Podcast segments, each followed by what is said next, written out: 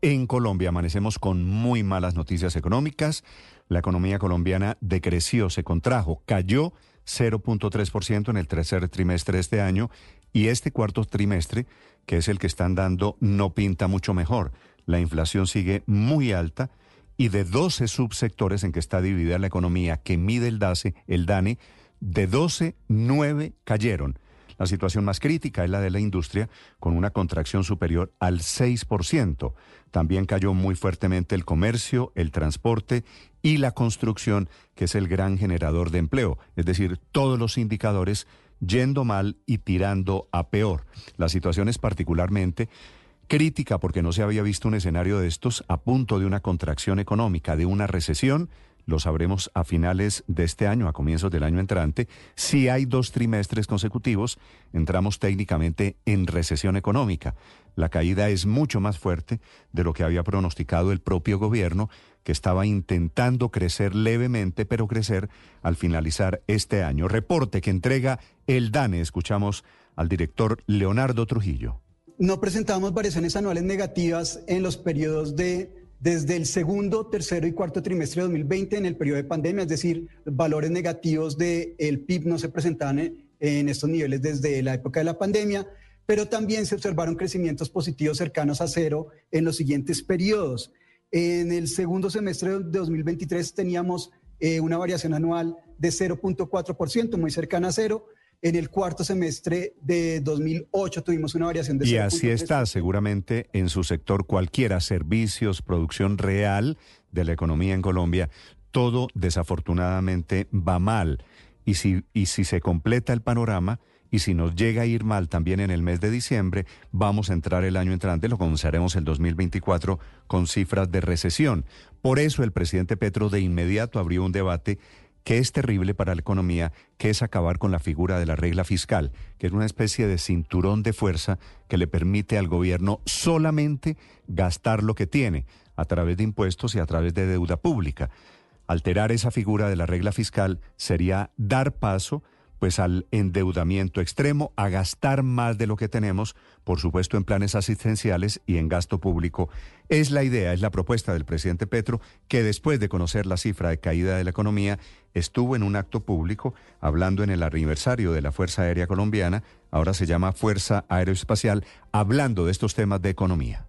También el gobierno nacional tiene una responsabilidad.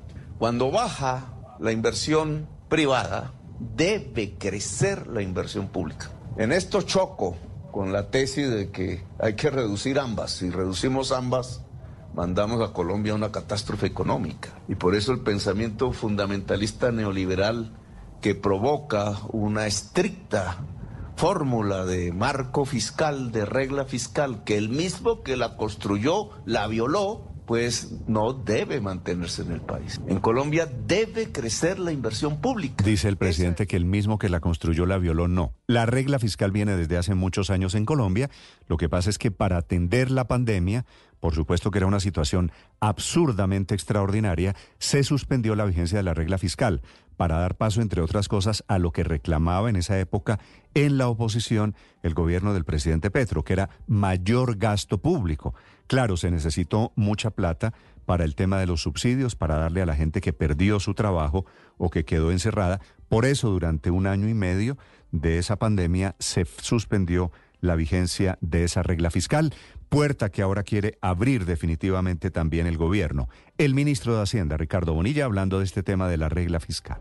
Yo diría que eso es un proceso de que vale la pena empezar la discusión. Esa, esa modificación, cualquiera que ella sea, la aprueba el Congreso, no la aprueba el gobierno por decreto, la aprueba el Congreso. Significa que hay que desarrollar todo un proceso. Lo que sí quiero recordarles es que en pandemia se suspendió la regla fiscal. Entonces uno tiene que pensar en mirar alternativas. Lo que es cierto hoy es que necesitamos reactivar. Claro, se suspendió 5 de la mañana 21 minutos. Lo que es cierto es que estamos en malos días en cuestión económica.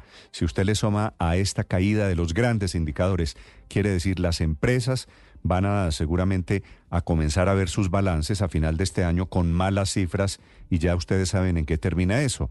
Desempleo, reducción de la inversión pública y privada en Colombia. Balance de la industria. La industria que cayó más de 6% son los más afectados por las cifras, por la situación económica. El presidente de la ANDI, Bruce McMaster. Es la primera vez eh, con excepción de la pandemia, durante el siglo que se presenta un decrecimiento de esta naturaleza, representado especialmente por la caída de tres sectores fundamentales para la economía.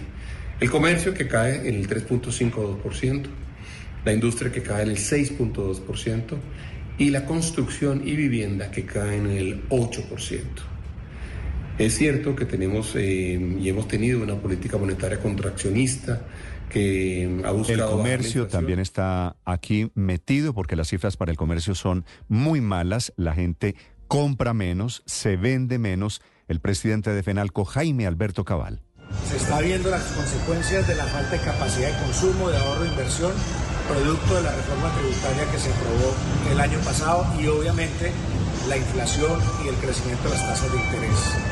Pero una alerta muy importante, si la economía el cuarto trimestre crece negativamente también, podríamos decir que entramos en una recesión.